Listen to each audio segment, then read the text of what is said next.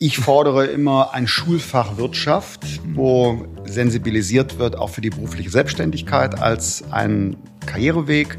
Da wird oft eingewendet, ja, man darf doch die Schule nicht zu einem Zulieferbetrieb für die Wirtschaft machen. Ich finde doch. Wie merkt sich ein Mensch was? Wie arbeitet das Gehirn, indem das die Dinge miteinander verknüpft? Wenn du jetzt aber Physik von Biologie und von Wirtschaft trennst, wie soll diese Verknüpfung überhaupt am Ende entstehen? Und was ist das Resultat? Du lernst es halt irgendwie bulimiehaft und dann bringst du es halt in der Klausur wieder raus. Was ist überhaupt die Rolle der Schule? Also wenn die Schule dazu da ist, Schüler auf das Leben vorzubereiten, dann verfehlt die ja den Zweck gerade wirklich sehr. Ihr bietet ein neues Produkt an. Das ist sehr hilfreich, hilft Menschen dabei, Bildung besser zu machen. Ihr schafft Wirtschaftswachstum und gleichzeitig Gewinn, aber es ist ja trotzdem ein Mehrwert da, ein kultureller, zivilisatorischer Mehrwert. Und deshalb finde ich, muss man überwinden dieses Gefühl, der Unternehmer macht Dinge nur für sich, sondern mhm. zunächst einmal ist Absolut. der Unternehmer nur erfolgreich, wenn er für die Gesellschaft was so Gutes produziert oder anbietet, dass es Leute gibt, die sagen, das will ich haben. Herzlich willkommen bei Ein Thema, zwei Farben, meinem Podcast. Heute mit einer Premiere, denn ich habe nicht einen, sondern ich habe zwei Gäste, nämlich Nico und Alex von The Simple Club. Herzlichen Dank, dass ihr meiner Einladung gefolgt seid. Vielen Dank, dass wir dabei sind. Ja, moin. Ja, ihr hattet vor einigen Jahren eine Idee, noch als Schüler habt ihr ein Unternehmen gegründet. Die Idee war kostenlose Online-Nachhilfe. Das war The Simple Math und daraus ist es Simple Club geworden. Könnt ihr selbst euch mal vorstellen, beziehungsweise euer Konzept, euer Unternehmen, eure Idee selbst kurz pitchen, bitte? Ja, wir können mal anfangen, als wir beide in der Schule waren. Das war so in der elften Klasse. Also wir beide hatten immer irgendwie so den Drang, was neben der Schule zu machen. Und elfte Klasse war halt so typisch Oberstufe. Alle hatten irgendwie Abi-Stress, jeder hat sich irgendwie Sorgen gemacht und Mathe war halt natürlich das typische Hassfach bei allen. Uns fiel es relativ leicht und wir haben dann damals gesehen, dass es tatsächlich schon Mathe-Videos auf YouTube gab, aber die waren damals noch super langweilig. Also da stand so der Lehrer vor der Tafel, du hast eigentlich das gesehen, was du morgens schon gesehen hast. Und dann haben wir halt damals so gedacht in der 11. Klasse, komm, wir machen es irgendwie besser, vielleicht ein bisschen naiv, aber haben einfach gesagt, wir machen jetzt die coolsten Mathe-Videos Deutschlands. Mhm. Das war genauso cool, wie ja. es dann auch war. das war der Start dann damals, genau, als wir in die Schule kamen, das erzählt haben, natürlich erstmal ein bisschen belächelt, aber ja, das war der Anfang. Also müssen jetzt zwei Dinge nacheinander besprechen, sonst geht's durcheinander. Einerseits interessiert mich natürlich, ich habe so ein Herz für Gründer, habe selber auch als Schüler mal ein Unternehmen gegründet, später auch mal eins verwandt mit euch, also Internet. Das erste war nur Werbung, das war erfolgreich. Die Internetgeschichte, anders als eures, war nur eine Lektion, äh, also lehrreich. Und dann natürlich das Thema digitale Bildung selbst. Wie war das, als ihr als Schüler gesagt habt, wir machen uns jetzt selbstständig? Da wart ihr auch noch keine 18? Oder? Genau, wir waren 17, als wir die Idee hatten und wurden dann im Laufe der Unternehmensgründung 18. Also wir waren dann zur Gründung der GmbH volljährig auf jeden Fall. Ihr habt direkt eine GmbH gegründet? Nicht direkt, genau. Also die Story ging dann praktisch weiter. Wir hatten in der 12. Klasse angefangen mit diesen Mathe-Videos. Das war damals wirklich, müssen wir ganz offen sagen, eigentlich das Ziel. Wir haben gesehen, es funktioniert irgendwas nicht, wir wollen es besser machen, aber auch wir wollen unser Studium finanzieren. Mhm. Ja, deswegen hatten wir damals auch mit YouTube angefangen. Und über die Jahre, das ist ganz wichtig zu sagen, sind wir auch weg von diesem This Simple Maths, Biology und so weiter. Und jetzt nennt sich die Brand Simple Club und ist auch nur eine Lern-App. Und da passiert auch die ganze Technologie. Wir haben drei Jahre gebraucht, bis wir uns dann dazu entschieden haben, eine GmbH zu gründen. Genau. Mhm. Wie läuft das ab, wenn man mit 18 aufs Amt geht und sagt, ich will mich selbstständig machen? Das ist das Lustige eigentlich. Als wir damals angefangen haben, das Projekt zu starten, wussten wir gar nicht, dass wir gerade was Unternehmerisches machen oder dass man dafür überhaupt dieses Konstrukt braucht. Wir haben wirklich angefangen, hatten auch schon kleine Umsätze, aber waren, darf man eigentlich gar nicht sagen, gar nicht angemeldet oder so. Mhm. Haben dann irgendwann den ersten Sponsor bei uns in der Heimatstadt akquiriert. Das waren 1000 Euro mhm. damals. Und der so, ja, stellt uns eine Rechnung via Google, wie stellt man eine Rechnung? Stell eine Rechnung, kommt zurück, ja, danke für die Rechnung, ihr habt die Steuernummer vergessen. Mhm. Und Welche wir, Steuernummer? Ja, was ist eine Steuernummer? und da wurde uns eigentlich zum ersten Mal bewusst, okay, wir müssen dafür irgendwie was gründen, haben dann damals die GBR gegründet. Ich glaube, da war ich dann 18 und war zuerst allein und dann zu zweit, also irgendwie ging es dann schon durch. Aber wir mussten uns da schon reinfuchsen. Jetzt ist das acht, neun Jahre her. Acht Jahre, genau. Ja. Und was ist daraus geworden, wenn man jetzt das Unternehmen ansieht? Die GBR ist eine GmbH geworden und Ihr seid nicht mehr zu Hause in Baden-Württemberg, sondern der Sitz ist jetzt in Berlin, habt ihr eben erzählt. Also was waren so die Zwischenschritte? Vielleicht könnt ihr das ein bisschen erklären. Ja, das ist ziemlich interessant, weil wir, wie gesagt, am Anfang uns gar nicht darüber bewusst waren, dass wir jetzt Unternehmer werden. Und erst in dem Moment, als wir gemerkt haben, wir wollen mehr als YouTube machen und das so als Hobby nebenbei machen, sondern viel mehr, für was viel Größeres daraus erschaffen, haben wir auch gemerkt, wir brauchen ein Team. Und da war der erste Moment, wo wir gemerkt haben, okay, wir müssen Leute einstellen. Und das war eben 2015. Und da haben wir die ersten Mitarbeiter eingestellt. Das waren damals einfach unsere Freunde. Ne? Wir haben mhm. einfach ja. praktisch dann unsere Freunde dafür bezahlt, dass sie Zeit mit uns verbringen. das Ganze äh, ging dann ziemlich schnell. Am Anfang waren wir zu viert. Heute sind wir 28 feste Mitarbeiter plus 20 Freelancer. Bis Ende des Jahres werden es wahrscheinlich 40 Feste, 50 Feste, je nachdem. Und jetzt Status Quo ist praktisch, dass wir seit drei Jahren uns komplett auf unsere eigene Lern-App fokussieren. Wir haben insgesamt über alle YouTube-Channels, die Lern-App und so weiter hinweg eine Million Nutzer pro Monat Minimum. In Klausurphasen teilweise sogar zwei Millionen. Und jetzt im März gehen wir nach Frankreich mit dem Konzept und im September in zwei weitere europäische Länder. Also ein enormes Wachstum über die Zeit. Wenn ihr jetzt als Unternehmer auf die Entwicklung schaut und ihr müsstet der Politik Empfehlungen geben. Was wären die Stellschrauben, wo ihr sagt, da könnte man die Rahmenbedingungen verbessern, verändern, erleichtern, sodass man sich stärker auf das Geschäft, auf die Entwicklung von Produkten konzentrieren kann? Ich glaube, zum einen, das ist dieser typische Punkt, dass man sagt, wir hatten auf jeden Fall auch bürokratische Hürden. Das ist ein Punkt, aber ich finde sogar, und da sind wir fast beim Thema digitale Bildung, mhm. man kann da schon früher ansetzen. Also was uns geholfen hätte damals, wäre viel schneller in ein Netzwerk von Unternehmern reinzukommen, weil in unserem Umfeld, wir waren in einer Kleinstadt groß geworden, teilweise Dorf, wir kannten keine Unternehmer. Da gab es einen Unternehmer, vielleicht ein paar Handwerker, aber wie gesagt, für uns war das gar nicht bewusst, dass wir Unternehmer werden. Und ich glaube, wenn man da früh ansetzt, gerade schon in der Schule, das bewusster zu machen, dass es überhaupt diese Option gibt, dann hat man schon richtig, richtig was gerissen, weil alles hinten dran, klar, Finanzierung ist immer ein Thema, die Bürokratie irgendwie zu schaffen ist ein Thema, aber wenn man, glaube ich, dieses Grundmindset schon verstanden hat, dass ich überhaupt Unternehmer werden kann und was das bedeutet, ich glaube, das ist der größte Hebel. Okay, Mindset teile ich. Ich fordere immer ein Schulfach Wirtschaft, mhm. wo sensibilisiert wird auch für die berufliche Selbstständigkeit als ein Karriereweg. Da wird oft eingewendet, ja, man darf doch die Schule nicht zu einem Zulieferbetrieb für die Wirtschaft machen. Ich finde, doch, muss man.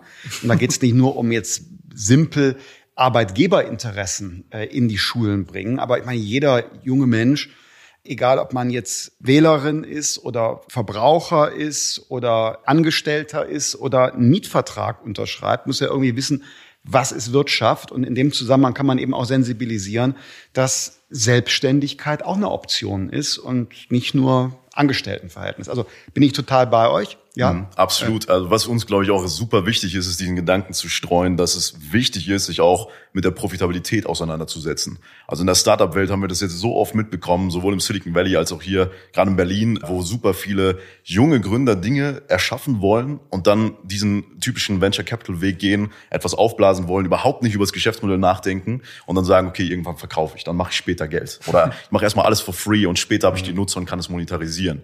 Wir haben die Erfahrung gemacht, dass es unglaublich dumm ist, so vorzugehen, außer du hast vielleicht so eine Erfahrung und willst als Serial Entrepreneur werden in dem Bereich. Aber was wir eben früh gemerkt haben, ist, wir müssen einen Wert schaffen, und nur deswegen funktioniert ja auch das Unternehmen. Und um diesen Wert herum bauen wir ein Geschäftsmodell, was uns dazu bringt, eben das Ganze zu monetarisieren. Und dann erschafft man diesen Kreislauf, dass man mit mehr Cash natürlich auch mehr Fuel hat, was man wieder reinvestieren kann und dadurch wächst das Ganze. Das ist auch das, was uns, glaube ich, von anderen unterscheidet, auch weltweit. Im Online-Bildungsbereich sind wir eines der wenigen Startups, das überhaupt profitabel arbeitet und jetzt auch international das aus eigener Tasche finanzieren kann. Und ich glaube, genau dieser Punkt ist super wichtig, weil wir haben so ein bisschen das Gefühl, gerade in Deutschland steht dieses Wertschaffen gegenüber dem Geld verdienen und man hat eine krasse Antiposition irgendwie. Also das ist mhm. super interessant zu beobachten, wie gerade auch Schüler, wir haben ja super viel mit Schülern zu tun, das ganze Thema sehen. Und wenn die hören, oh, ihr verdient Geld, dann macht ihr ja nichts Hilfreiches mehr oder nichts Soziales mehr, dann sagen wir so, warum denn? Also wenn wir das Gleiche machen und das noch besser finanzieren können, wo ist der Unterschied? Ne? Ja, ist interessant. Du hast jetzt zwei Aspekte gleichzeitig angesprochen. Der erste ist, in der Start-up-Welt fokussiert sich sehr viel auf Risikokapital, also kommt von anderen Geld und entwickelt ein Geschäftsmodell und ist gar nicht interessant, ob das erfolgreich ist oder nicht. Ich nenne es übrigens auch lieber Chancenkapital, mhm. damit man schnell Wachstum hat, Innovationen finanzieren kann. Aber natürlich muss schon ein Geschäftsmodell dahinter stehen und ein Mehrwert. Und der zweite Aspekt, den hast du nur ganz kurz angesprochen, das ist so eine Generationenfrage. Alles, was auf Profitabilität oder Gewinn ausgerichtet ist, wird teilweise sehr skeptisch beäugt. Mhm. Das Wirtschaftswachstum selbst wird mitunter ja kritisch gesehen. also ich hatte einen Podcast mit einer Vertreterin von Fridays for Future. Da wird ja ganz offen ausgesprochen, das gewinnbasierte Wirtschaften ist kritisch, muss man überwinden. Und freitags wurde auch oft Degrowth, also Entwachsen auf den Plakaten gezeigt. Ich finde das kritisch, weil, ich ihr bietet ein neues Produkt an. Das ist sehr hilfreich, hilft Menschen dabei, Bildung besser zu machen oder besser in der Bildung zu sein, in der Schule und so weiter und so weiter, die eigenen Horizont zu erweitern.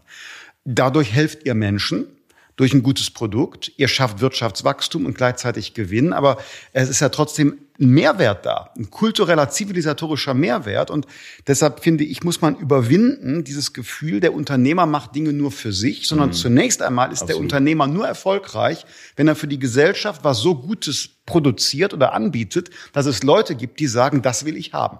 Mhm. Also im Grunde, das Gemeinwohl ist quasi automatisch mit drin, wenn jemand sagt, okay, das Produkt mag ich. Ist eine Generationenfrage. Absolut. Wir sehen es auch immer wieder. Das Interessante ist, es ist ein totaler Widerspruch, gerade bei uns im Geschäftsmodell, weil wir bieten seit Jahren mehrere tausend Lernvideos umsonst in allen möglichen Fächern. Das hätten wir niemals geschafft, wenn wir nicht genug Geld gehabt hätten. Und das Geld haben wir eben verdient, also ganz plakativ gesagt, indem wir versucht haben, ein Geschäftsmodell drumherum zu bauen, dass das Ganze eben möglich macht, sowohl eben über ein Premium-Abo in der App, dass Schüler freiwillig sich dazu holen können oder Schulträger kaufen können oder Institutionen oder eben auch Unternehmen für ihre Art Auszubildenden. Das heißt, wir finanzieren sehr viel auch B2B-seitig, weil wir dann eben mehr Volumen haben, was wir dann wiederum investieren können, um kostenlosen Content zu erstellen. Und das wäre ansonsten gar nicht möglich. Mhm. Aber das kannst du vielleicht noch mal kurz erklären, wie das Geschäftsmodell ist. Also wir haben jetzt gesprochen über Gründerkultur und Wirtschaft. Jetzt fände ich spannend Geschäftsmodell. Dann gehen wir gleich mal in die Inhalte rein, genau was in der Bildung ist. Aber die Lehrvideos, die ihr anbietet, sind kostenfrei. Wie finanziert ihr euch da? Genau, das ist ein super interessanter Punkt, weil die Frage haben wir uns acht Jahre lang gestellt. Mhm, okay. Also angefangen hatte das Ganze auf YouTube und da haben wir gedacht, wir finanzieren uns über die Werbeeinnahmen komplett. Ne, sobald du dann an die 30 Mitarbeiter kommst, merkst du, das funktioniert nicht. Mhm. Vor allem hast du keine Kontrolle drüber. Ne, da hängen Leute Vollzeit in der Firma fest und du kannst denen nicht sagen, ob ihr Gehalt sicher ist im nächsten Monat, weil mhm. YouTube alles möglich machen kann. Das heißt, wir haben gesagt, wir brauchen eine eigene Plattform, aber eben nicht nur, um das Geschäftsmodell in der Hand zu haben, sondern eben vor allem auch, um besseren Wert zu schaffen. Weil wir, und das ist so ein kleiner Spoiler für das Thema vielleicht später, wir sehen Bildung nicht auf YouTube langfristig. Mhm. 2030 kann es nicht sein, dass eine Videoplattform, die für Unterhaltung genutzt wird, die Nummer eins Plattform für Bildung sein muss. Und als wir das gesehen haben, haben wir gesagt, wir brauchen diese eigene Lern-App. Und dann haben wir uns super viele Geschäftsmodelle angeschaut. Und das für das Geschäftsmodell, für das wir uns entschieden haben, war Freemium. Das heißt, die App an sich ist kostenlos. Die meisten Lernvideos sind jetzt auch über 2000 Stück, sind nach wie vor auch kostenlos. Und das Premium-Abo besteht dann eben aus dem Benefit, dass du Übungsaufgaben zu allen Videos hast, Zusammenfassungen und wir können automatisiert Lernpläne erstellen.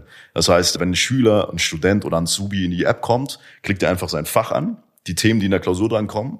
Und dann erstellen wir ihm automatisch, perfekt auf sein Bundesland abgestimmt, einen Lehrplan mit allen Videos, Übungsaufgaben, Zusammenfassungen, die er braucht. Und so ein kleiner Algorithmus teilt das auch noch ein in die Tage, die er übrig hat bis zur Klausur, so dass er jeden Tag sieht, was er zu tun hat. Also wirklich wie so ein kleiner Coach. Und das ist dann sozusagen das, wofür Menschen freiwillig Geld bezahlen können. Wie viel kostet die Premium? Das hat drei Stufen. Wenn du es ein Jahr holst, ist es umgerechnet 7,50 Euro im Monat, was unserer Meinung nach verdammt fair ist. Und dann geht's natürlich hoch ne, bei kürzeren Laufzeiten. Mhm. Und eine Million Nutzer pro Monat habt ihr, wenn ihr Lern-App und eure zehn YouTube-Kanäle zusammennehmt. Genau. genau. Und jetzt verstehe ich es richtig, ihr wollt langsam weg von YouTube hin zu eurer eigenen Plattform. Genau. Weil da auch die Intelligenz drin ist. Weil klar, dieses Coaching-Angebot funktioniert nicht auf YouTube, sondern da muss man die Daten haben und die Inhalte der Nutzer. Das macht auch Sinn, wenn man technisch drüber nachdenkt, ist YouTube und der Algorithmus von YouTube ja darauf ausgelegt, dass du ganz viel Videos guckst und möglichst viel Werbung und darauf ist er getrimmt und darauf gibt er dir die Vorschläge. Aber auf unserer eigenen Plattform können wir halt unseren Algorithmus nicht so bauen, dass du möglichst mhm. viel guckst oder viel Werbung anguckst, sondern dass du den besten Lerneffekt hast. Das ist halt ein Wo bekommt ihr denn das Know-how her? Weil in zweierlei Hinsicht ist das ja sehr voraussetzungsvoll. Zum einen die Lerninhalte produzieren, so dass sie verstanden werden. Also das ist ja didaktisch anspruchsvoll. Und zum anderen auch technisch jetzt anspruchsvoll. Das ist ja Code, der auch gebaut werden muss. Ne? Ja, also die Lerninhalte selbst, wir haben halt damals angefangen mit Mathe und haben es halt einfach so erklärt, wie wir es einem Kumpel damals erklären würden. Und das ist eigentlich so der Satz, der immer noch drinsteckt in unserem Content. Wir arbeiten komplett mit Studenten zusammen, haben keine Lehrer, keine Professoren, sondern die Inhalte kommen wirklich von einfach Leuten, die noch wissen, wie es war, als man es nicht verstanden hat. Und das ist unser didaktisches Konzept. Meistens werden wir dann irgendwie von Lehrern belächelt oder Pädagogen, die sagen, hey, da muss doch irgendwas tiefer dahinter stecken. Aber das ist es letztendlich. Und dadurch, dass wir diese riesen Community haben, wenn wir ein Video produzieren, das auf unsere App laden, dann wissen wir innerhalb von fünf Minuten, ob das jetzt gut war oder nicht. Und entsprechend können wir auch reagieren. Weil die geben Feedback und genau. sagen, nicht kapiert ja. oder oder du mh. siehst, ey, die haben sich die Teile dreimal angeguckt, das Beispiel immer wieder, vielleicht habe ich das Beispiel zu schnell erklärt und dann mhm. kannst du eben darauf reagieren. Und das macht ihr auch. Dann geht ihr da rein und sagt, wir produzieren das nach. Ehrlich gesagt super selten, dass mhm. wir wirklich merken, da war jetzt was viel zu schnell mhm. oder ein krasser Fehler drin. Aber wenn das passiert, genau. Dann. Und auf der anderen Seite der Algorithmus. Also ist das eine komplizierte Technologie, die ihr habt oder? ja, wir sind da offen gesagt mhm. noch auf jeden Fall am Anfang. Mhm. Ähm, wir holen uns zu der Frage Kompetenz. Wir holen uns einfach Leute ins Team, die das können. Und unser Ziel ist es, um das vielleicht mal auszuweiten, ein Lernvideo hat seine Vorteile.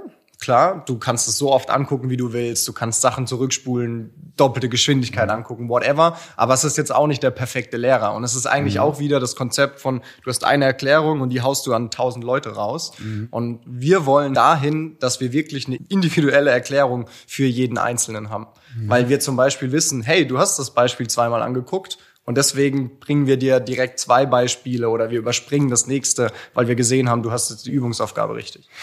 Könnt ihr mal beschreiben, wer so eure Zielgruppe ist? Also so vom Alter, Schulform, da gibt's ja bestimmt Schwerpunkte, ne? Genau, also angefangen hat es mit dem Schwerpunkt Abitur. Und dann ging es in beide Richtungen hoch. Und aktuell haben wir Schüler hauptsächlich ab der siebten Klasse bis zum Abitur, mhm. plus Studenten wie Maschinenbau bieten wir an, Informatik, Wirtschaft. Und dann haben wir auch jetzt seit Anfang 2019 Ausbildung dazu gebaut. Das heißt, wir suchen große Partner, die wirklich auch Renommee haben in der Branche mhm. und digitalisieren mit denen komplette Ausbildungsberufe. Da haben wir zum Beispiel den Malerberuf komplett digitalisiert. Jetzt gehen wir auch in den Schienenverkehr rein, ohne, ohne Unternehmen zu nennen. Ne? Aber äh, genau das ist auch unser Ziel, dass man praktisch nicht nur Schülern und Studenten das Ganze anbietet, sondern auch Probleme in der Ausbildung löst, weil wir eben mitbekommen haben, wie viele Leute da durchfallen und wie viel Kosten mhm. entstehen auf der Unternehmensseite, um natürlich auch Nachhilfe zur Verfügung Verfügung zu stellen. Und vielleicht auch ganz kurz noch zu dem anderen Thema, was die Vision dahinter ist. Die Leute sind immer geprimed auf YouTube, wenn wir unsere Story erzählen. Das ist eigentlich schlecht, weil das sorgt dann wiederum dafür, dass man dieses Lernvideokonzept im Kopf hat. Was wir uns aber langfristig vorstellen, ist ein Tool, ob es eine App ist oder was auch immer noch kommen wird, was in der Lage ist, jedem Menschen auf der Welt in kürzester Zeit alles Mögliche zu erklären. Und zwar so, dass es sofort verstanden wird und auch langfristig verfügbar und anwendbar bleibt. Mhm. Und wir glauben, wenn wir uns jetzt Bildung 2030 vorstellen, dass es nicht nur ein Tool geben wird. Wir wollen nicht das eine Tool werden, das alles kann, sondern wir glauben vielmehr, dass es verschiedene Tools für verschiedene Use Cases geben wird. Und einer, und das ist der Kern-Use Case, ist eben nach wie vor Dinge zu verstehen. Und genau da wollen wir ansetzen. Zum Use Case gleich nochmal. Mich interessiert noch bei der Zielgruppe. Die heute Jüngeren sind Digital Natives, sagt man. Gleichzeitig sagen Studien aber auch, dass ein Drittel selbst der jungen Menschen nur ganz geringe Digitalkenntnisse haben. Das heißt, das ist dann eine soziale Frage. Äh, sonst kann man sagen, okay, ist eine Alters-, eine Generationenfrage. Wer bewegt sich in digitalen Medien souverän und wer nicht? Aber da ist auch eine soziale Komponente drin inzwischen. Ähm, merkt ihr das bei der Zielgruppe? Also du hast eben ganz selbstverständlich gesagt, Abitur zum Beispiel. Merkt ihr, dass es da einen Schwerpunkt eher bei den höheren Schulabschlüssen gibt oder gibt es auch mittlere Schulabschlüsse bei euch oder wird das stark nachgefragt? Wir merken auf jeden Fall, dass die Nachfrage bei Abitur am größten ist. Ich weiß nicht, ob man den Rückschluss ziehen kann, dass die anderen quasi nicht so affin dafür sind, weil wir auch den Content sehr stark aufs Abitur durch die Historie fokussiert haben. Aber was wir auf jeden Fall bestätigen können, Diesen Eindruck haben wir auch, weil wir sowieso eben durch Simple Club viel mit Jugendlichen zusammenarbeiten, aber auch, wir sind zum Beispiel eine Non-Profit-Organisation für unternehmerisches Denken und Handeln. Mhm. Da merken wir das auch. Und so ein typisches Beispiel ist das Zehn-Finger-Schreiben. Dadurch, dass du, wenn du heute halt jetzt mit dem Smartphone aufwächst, lernst du das ja gar nicht mehr und bekommst das gar nicht mehr mit, was bei unserer Generation vielleicht noch typisch war, weil wir halt nur den PC hatten. Aber in dem Moment, wo dieser Switch da war, geht das quasi wieder verloren. Also ich glaube, diese fehlende Digitalkompetenz, gerade wenn es um sowas geht, können wir schon bestätigen. Habt ihr auch Angebote, mittlere Schulabschlüsse, Hauptschulabschluss? Ist das bei euch mit auf der Plattform drauf? Wir haben jetzt uns vor allem auf den Realschulabschluss fokussiert. Mhm. Wir müssen auf jeden Fall sagen, wir haben sehr viele Realschüler und Hauptschüler, die auch mit uns lernen oder auch andere mhm. Schulformen. In der App bieten wir auch alle an. Wobei, wie gesagt, das ist so ein bisschen Henne-Ei-Problem. Ne? Das mhm. nutzen natürlich nur die Leute unsere Plattform, für die wir Inhalte haben. Und umgekehrt produzieren wir natürlich hauptsächlich Inhalt für die Leute, ne, die unsere Plattform nutzen. Mhm. Aber das Ziel ist auf jeden Fall, dass wir das allen anbieten, weil wir glauben nicht, dass es da eine Grenze gibt. Also es gibt bei jedem Menschen diesen Klickmoment. Und was wir auch auf jeden Fall nicht vertreten, ist die Meinung vieler, ich sag mal, Mathelehrer älterer Generation, mhm. die der Meinung sind, dass es Leute gibt, die Mathe verstehen und dann gibt es Leute, die Mathe nicht verstehen. Also wirklich dieses zweigeteilte Lager. Und wir glauben, das stimmt nicht, sondern manche Leute brauchen einfach einen anderen Ansatz oder brauchen vielleicht ein bisschen länger für ein Thema, sind anders veranlagt und wir wollen eben in der Lage sein zu erkennen, welcher Nutzer hat welche Veranlagung, welche mhm. Fähigkeiten, um ihm genau das andere mitzugeben, sodass mhm. alle gleichmäßig gefördert werden. Ihr seid ja Spezialisten jetzt für diese Zielgruppe und digitale Medien. Und wie geht ihr mit Inhalten um? Weil es geht ja nicht nur darum, Satz des Pythagoras näher zu bringen, sondern Bildung hat ja auch ganz viel mit kritischem Denken zu tun. Beispielsweise der Frage, in digitalen Medien auch Fake News zu erkennen, also Dinge wirklich nicht nur zu konsumieren, sondern zu hinterfragen. Ist das für euch eine Frage, der ihr euch bei der Produktion von Inhalten stellt? Oder sagt ihr, ist eher dann wirklich Kerngeschäft Schule? Das ist was, wo wir jetzt nicht direkt den Fokus drauf legen. Mhm. Also wenn ich jetzt an unsere Wirtschaftsinhalte denke, dann versuchen wir da schon neutral zu sein und das auch so ein bisschen mitzugeben. Das kommt aber eben automatisch auch durch den Student, der das quasi schreibt. Aber es ist nicht so, dass wir den Fokus da drauf legen. Also mhm. wenn man jetzt rein die Kompetenz betrachten würde, würde man sagen, nein, das gehört nicht zu mhm. dem Tool, wenn man wieder bei dem Bild ist, das wir mhm. anbieten. Mhm. Also ich frage das auch deshalb, weil Satz des Pythagoras ist quasi wertfrei. Ne? Ja. Aber ihr bietet ja auch Inhalte an über Mathematik hinaus, in nicht naturwissenschaftlichen Fächern, wo es so Wertungsfragen gibt. Mhm. Also Gedichtinterpretation, Geschichte mhm. und sowas. Also habt ihr da so irgendwie interne Guidelines zu sagen? Also Ihr formuliert ja auch sehr jugendgerecht, ne? mitunter. Also auch so, wie man eher nicht in der Klausur schreiben würde, sondern nur um Dinge zu veranschaulichen. Da wird ja viel so mitkommuniziert. Hm. Ja, das ist echt. Ich will euch jetzt sehr, nicht in Verlegenheit nein, bringen. Nein, nein, aber absolut. Das ist wirklich dieser Punkt, wo wir diese Grenze unserer Kompetenz setzen, glaube ich. Weil ich, also ich bin mir sicher, uns ist auf jeden Fall im ganzen Team bewusst, wie wichtig diese Fähigkeit ist, auch kritisch zu mhm. hinterfragen und dass man eben Schülern nicht einfach nur das Wissen vor die Nase setzen sollte und dann lernen die mhm. es auswendig und das war's. Ne? Gerade wenn es um solche Themen geht, die eben ein bisschen von Naturwissenschaften weggehen.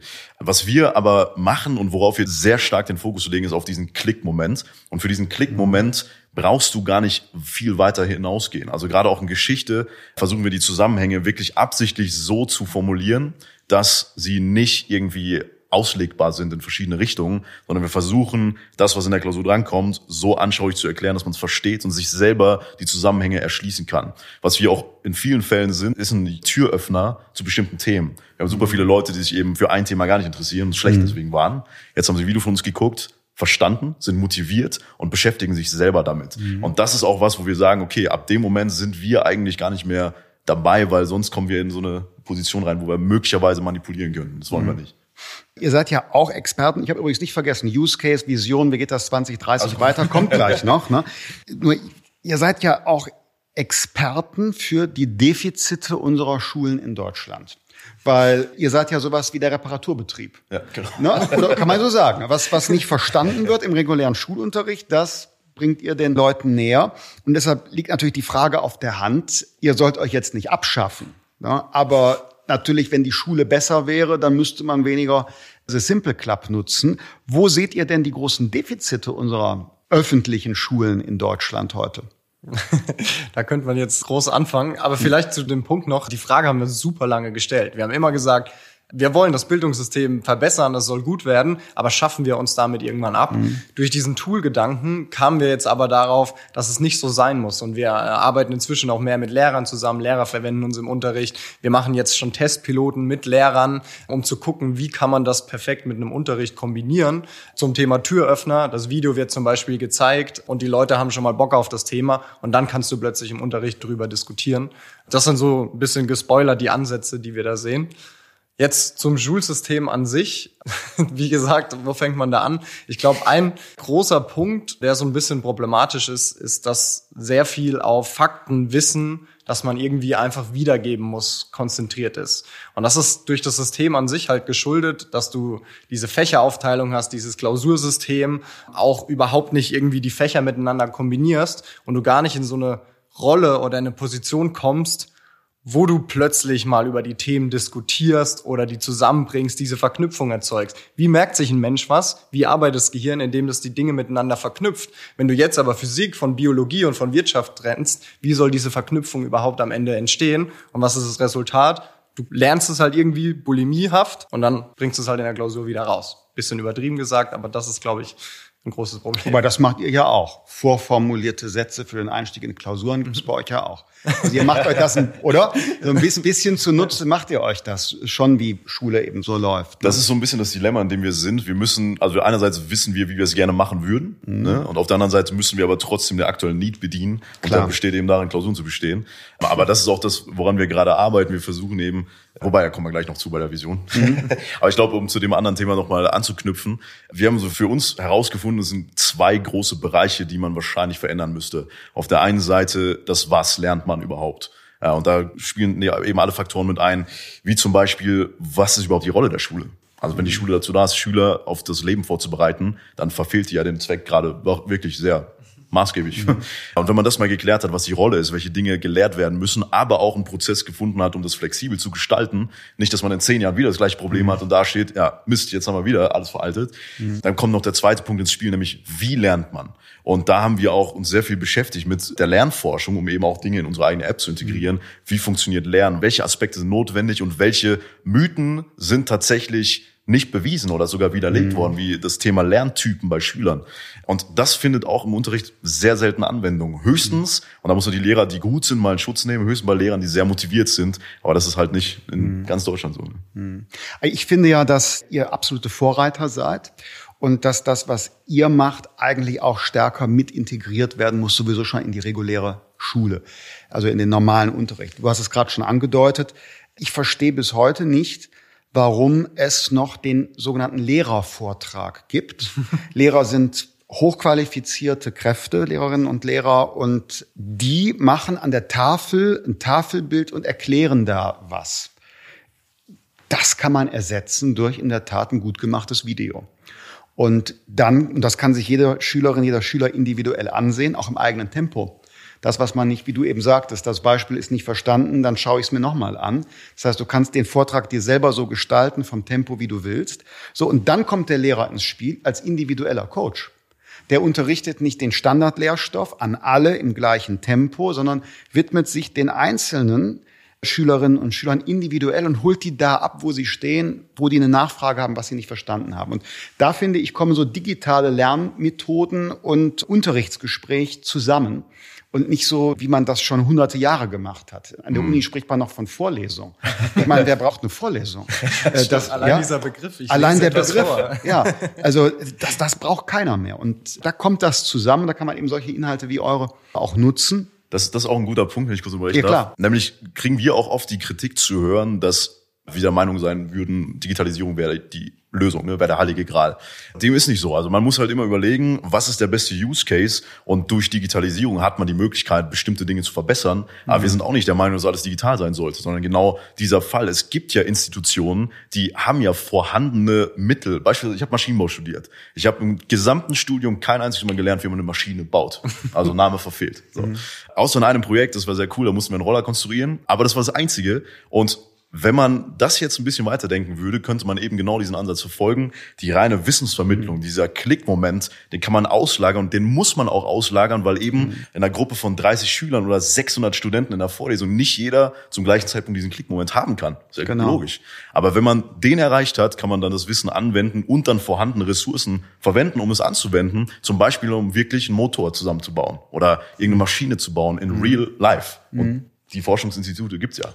Ja, hat viele Vorteile. Auch Unterrichtsausfall ist kein Thema, wenn man sagen kann, okay, jetzt ist gerade kein Lehrer da, also nutzt man digitale Lerntechniken im Zweifel zu Hause. Also das hat viele Vorteile. Individualisierung, bessere Ressourcensteuerung. Und das fängt eben ganz einfach damit an, dass man überhaupt Online-Lernmaterialien zur Verfügung stellt. Das ist ein großes Problem ja der öffentlichen Schulen, haben wir in Deutschland nicht. Ist auch eine Hürde mit 16 Ländern, weil für die kleinen Länder also schwieriger die ganzen Investitionen und die Inhalte zu leisten.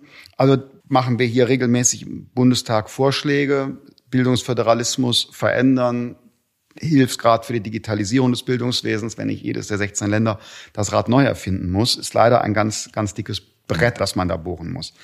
Jetzt zum Thema Vision und Use Case. Ihr habt Videos und dann sagtet ihr eben schon, ihr habt einen Algorithmus, der dann auch einem Premium-Angebot, ich muss mal aufpassen, dass wir ja nicht zu viel Werbung machen, im Premium-Angebot auch Aufgaben und Lernpläne mit erstellt. Das geht heute schon im Jahr 2020.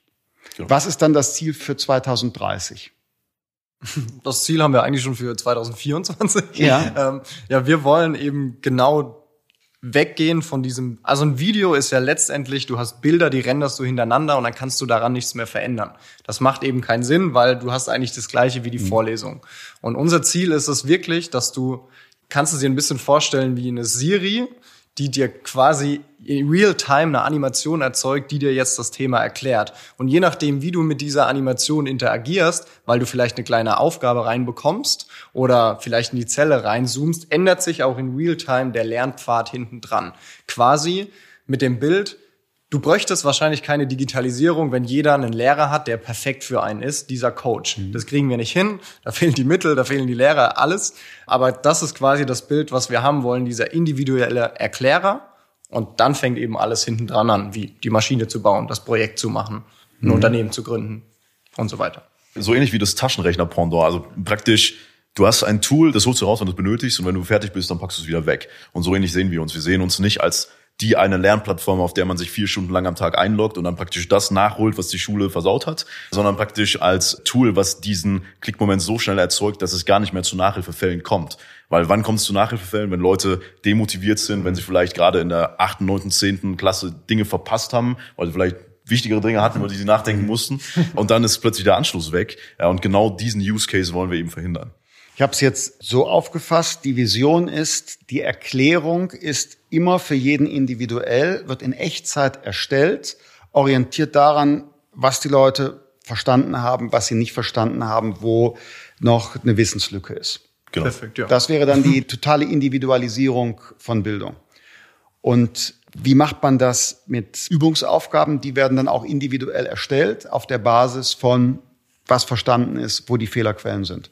Genau, ja. Also am Ende ist es wahrscheinlich schon so, dass diese Übungsaufgaben irgendwann mal erstellt worden sind. Du hast einen riesigen Pool und es wird quasi die richtige für dich in dem Moment ausgepickt. Mhm.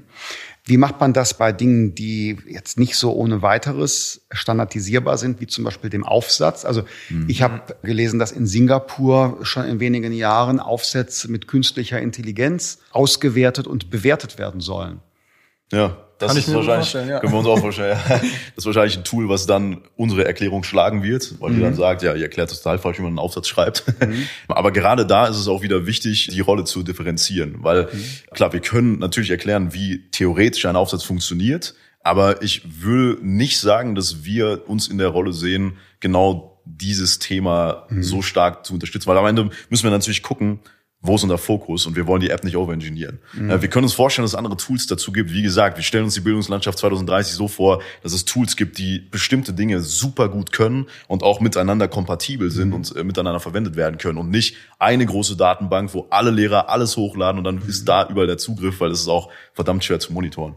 Es ist ein bisschen ein, eigentlich ein trauriges Bild, wenn man überlegt, dass eine KI den Aufsatz übersetzt. Im Gegensatz zu Mathe hast du ja was faktisch, was richtig oder falsch ist. Und ein Aufsatz ist ja was super Kreatives. Ich glaube, wenn wir in fünf Jahren dann Aufsätze durch eine KI bewerten, dann fokussierst du dich ja im Endeffekt darauf, die KI glücklich zu machen. Mhm. Dadurch wird die KI ja nur noch mehr in die Richtung getrennt und die Kreativität ist ja eigentlich weg. Das heißt, die Frage ist, gibt es überhaupt irgendwann noch Aufsätze? Und die sollten wahrscheinlich schon menschlich bewertet sein. Ist auch mein Gefühl. Und auch da gibt es ja wieder Möglichkeiten, intelligent zu denken. Also bei der Bewertung von Aufsätzen würde ich mir vorstellen, man macht so ein Peer-Review-Verfahren. Also was heißt das? Dein Aufsatz wird anonymisiert von drei anderen aus dieser Lerngruppe bewertet. Also die machen einen Kommentar und den bekommst du und daraus wird eine Note dann auch beispielsweise gemacht, was die anderen gemacht haben. Und da jeder gleichzeitig bewertet wird und bewerten muss, kann man davon ausgehen, dass man sich um Fairness bemüht mhm. und dass nicht nur einer ist, sondern drei, hat man einen zusätzlichen Effekt vielleicht, weil man lernt ja auch dadurch, wenn man sich mit den Gedanken zu einem Thema anderer beschäftigt und dann sagt, ah, so hat der das oder die das aufgelöst und das ist vielleicht besser, als ich das gemacht habe. Denn, also wenn ich mich an eine Schulzeit erinnere, Aufsatz, man hat den eigenen geschrieben, man bekam den Kommentar vom Lehrer, Ende. Mhm. Und vielleicht hat man vom besten Freund dann danach die Klassenarbeit nochmal gelesen, aber das kam selten vor. Ja. Wahrscheinlich muss man das sogar korrigieren. Vielleicht hat man den Kommentar vom Lehrer gelesen. ja, das ist die ganz ehrliche Antwort. Die ganz ehrliche ja. Antwort ist, vielleicht hat man den Kommentar vom Lehrer gelesen, aber zu sagen, oh, jetzt habe ich nur eine 3 minus und ich schau mal, wie hast mhm. du es denn gemacht mit deiner 2 minus? In der Tat, das kam also das, was theoretisch. Auch, was ne? mir gerade einfällt zu dem Punkt, das ist also einerseits anonymisiert, das ist ja wohl das Muss, ne? Mhm, weil ich meine, jeder Lehrer bewertet subjektiv. Das andere, die aktuelle Bewertungsweise ist ja unglaublich punktuell, also mhm. zeitlich gesehen, was gar keinen Sinn macht, ne? weil du hast dann immer diese Phasen, in denen die Leute ihr Kurzzeitgedächtnis beanspruchen mhm. und danach alles wieder vergessen. Und dann ist so ein Standbild von eigentlich nicht von der Realität, ne, mhm. sondern nur von dieser Balkphase. Was viel mehr Sinn machen würde, ist eben dieses kontinuierliche Testen, was tatsächlich auch eine Lernmethode ist. Also in den Büchern, die wir beispielsweise gelesen haben, ist dieses Tool, dass du dich ständig testest und dadurch lernst, die beste Methode, Dinge zu lernen. Und wenn du dabei sofort bewertet wirst, hast du auch ständiges Wachstum in deiner Fähigkeit und kannst auch viel natürlicher und viel angenehmer bewertet werden. Finde ich auch. Also ich lerne sehr viel online, weil ich immer mal so hobbymäßig mir was Neues aneigne. Jetzt gerade ist es der Angelschein und enorm übrigens, was man da lernt über das Wasser und ja. was, was im Wasser so lebt und passiert. Also echt gut. Es geht jetzt nicht ums Angeln, sondern es geht um die Lernmethode. Das ist genau wie du sagst. Ich beschäftige mich mit den Prüfungsfragen. Das ist jetzt relativ einfach, da Multiple Choice. Und man wird fortwährend bewertet, sieht den Prozentfortschritt, wie viel der Fragen man drin hat. Gelernt habe ich übrigens auf einer App auch mit Videos. Also es gibt so Präsenzstunden, aber das ist eine, die ist zertifiziert. Man kann da auch über die App auf einer Plattform, dass du also wirklich nachhältst, werden die Videos geschaut oder nicht, so wie man Unterrichtsanwesenheit hat. Und das ist eine überlegene Methode. Und gerade eben dieses, man übt fortwährend und sieht einen Prozentfortschritt, ist auch motivierend. Ja, weil man, man weiß, okay, wie viel Zeit brauche ich noch? Ich schaffe so irgendwie pro Woche, was weiß ich, 15 Prozent Fortschritt, dann in drei Wochen ist Prüfung. Also ich finde, dass das monitort das. Also zumindest mir gefällt das. Es gibt bestimmt Leute, die finden das schrecklich. Man, ich finde es ganz man gut. Man nimmt auch total die Angst vor Klausuren. Und ja. das ist tatsächlich ein ja. riesiger Kritikpunkt, den wir an uns mhm. auch selber haben, dass diese Angst Leute dazu bewegt, bei uns das Premium-Produkt abzuschließen. Mhm. Das kann es eigentlich nicht sein. Mhm. Es kann nicht sein, dass wir deswegen uns finanzieren, weil viele Leute Klausurangst haben oder Panik mhm. oder weil sie schlechte Erfahrungen gemacht haben. Muss vielmehr sein, das Produkt ist so gut oder diese App hilft dir so sehr, dass du bereit bist, eben dafür etwas zu zahlen. Und Du kannst ja diese Klausurangst komplett umdrehen. In dem Moment, wo es nicht mehr stationär und punktuell ist und man sich auf einen bestimmten Moment vorbereiten muss, von dem ja so viele Faktoren abhängen. Also da kann ja auch die Tagesform des Lehrers mhm. mit Einfluss haben. Sondern wenn du dieses kontinuierlich machst, dann hast du eher diesen Coaching-Effekt, wo du ständig siehst, was dein Fortschritt ist und eigentlich auch selber intrinsisch motiviert besser werden willst, als du mhm. am Tag vorher warst. Ja, so ist es. Ihr habt studiert, beide, Maschinenbau und du hast gemacht Medieninformatik. Medieninformatik. Und Maschinenbau hat jetzt nicht so viel zu tun mit The Simple Club. Gar nichts, ne. deshalb ist so der Ausblick für mich jetzt noch spannend. Was plant ihr in eurem Leben weiter? Ihr habt jetzt ein erfolgreiches Unternehmen gegründet, Bleibt's dabei oder macht ihr was anderes? Macht ihr das größer? Verkauft ihr das? Wie auch immer. Ich glaube, da kann ich für uns beide sprechen. Wir haben beide erkannt, dass Unternehmertum das ist, was uns irgendwie glücklich macht. Und eben nicht aus dem Sinn von, wir bauen einfach ein Unternehmen auf, um es zu verkaufen und reich damit zu werden, sondern eben um einen Wert zu schaffen und klar auch, um finanziell davon zu profitieren. Alles andere wäre eine Lüge. Und ich glaube, die nächsten Jahre sind wir auf jeden Fall noch gut mit Simple Club beschäftigt, weil die Vision 2024 haben wir jetzt geteilt. Wir wollen Simple Club auf jeden Fall auf die ganze Welt bringen. Das ist das, was wir vorhin kurz in einem anderen mhm. Interview gesagt haben. Wir arbeiten auch extrem daran, wie du diesen digitalen Content skalieren kannst. Das ist eigentlich das, woran wir seit acht Jahren arbeiten. Wie kriegen wir es hin, möglichst viele von diesen Videos zu produzieren und das vielleicht in andere Länder zu bringen, das zu individualisieren, weil so erreichst du ja überhaupt erst alle Schüler und Studenten. Das ist quasi jetzt das nächste Goal. In drei Jahren wollen wir Europamarktführer werden und von da aus das Ganze dann ausweiten. Ja, und kleiner Zusatz zu dem Thema Skalierung, dass man sich das ein bisschen besser vorstellen kann. Als wir angefangen hatten, haben wir ein Video in der Woche produziert, genau, zu zweit. Ne, war schon viel. Wir so, oh, Krass. Mehr als ein Hobbyberuf. und jetzt produzieren wir weit über 100 Videos jeden Monat. Und das nicht nur auf Deutsch, sondern wir hatten vor drei Jahren sogar vorgehabt, nach Indien und USA zu expandieren und hatten testweise 300 Videos für beide Märkte produziert mit jeweiligen Sprechern. Wir hatten sogar die Hautfarbe der indischen Videos ein bisschen angepasst, ne, weil es nativer wirken sollte. Und natürlich die Kuhwitze rausgenommen, ist ganz wichtig. wir hatten tatsächlich einen drin, den mussten wir rausnehmen. Ähm, und das ist auch dieser Punkt, an dem wir eben gerade arbeiten. Wir werden jetzt in der Lage, in x-beliebige Sprachen zu skalieren, weil wir die alleinige Videoproduktion schon so gestaltet haben, dass sie direkt erstmal so produziert wird, dass man sie stückweise ausspielen kann. Das ist schon der erste Punkt, damit man diese Learning Journey viel kleinteiliger gestalten kann. Und auf der anderen Seite ist die Produktion eines Videos schon teilautomatisiert. Das heißt, wir haben das Skript, das wird von einem Menschen geschrieben, übersetzt wird es teilweise auch von einer KI, aber eigentlich von einem Menschen. Dann haben wir den Sprecher. Die Animation wird auch noch von einem Menschen gemacht, aber schon systemunterstützt, weil wir eben wissen, welche Animationen und welche Erklärungen sich bewährt haben über die Jahre. Und am Ende wird alles komplett automatisch zusammengefügt in ein fertiges Video und exportiert. Das heißt, wir brauchen eigentlich nicht unbedingt wirklich einen Cutter mehr. Und das ist so das, was wir immer weiterführen wollen, bis wir letztendlich in der Lage sind, automatisiert Animationen zu erstellen. Mhm. Ja, sehr beeindruckend. Ich wünsche euch viel Erfolg und im Sinne dessen, was wir eingangs gesagt haben, auch gute Geschäfte, denn wenn es bei euch gut läuft, dann haben viele Leute äh, mehr Freude und Erfolg beim Lernen. Also alles Gute. Vielen Danke. Dank. Vielen Dank fürs Zuhören. Ich hoffe, es hat euch gefallen. Wer Anregungen für Gäste hat oder Feedback geben will, der schreibt mir am besten einfach eine Mail oder eine private Nachricht in den sozialen Medien. Diesen Podcast kann man abonnieren bei iTunes, Spotify, Deezer und überall, wo es Podcasts gibt. Auf Wiederhören.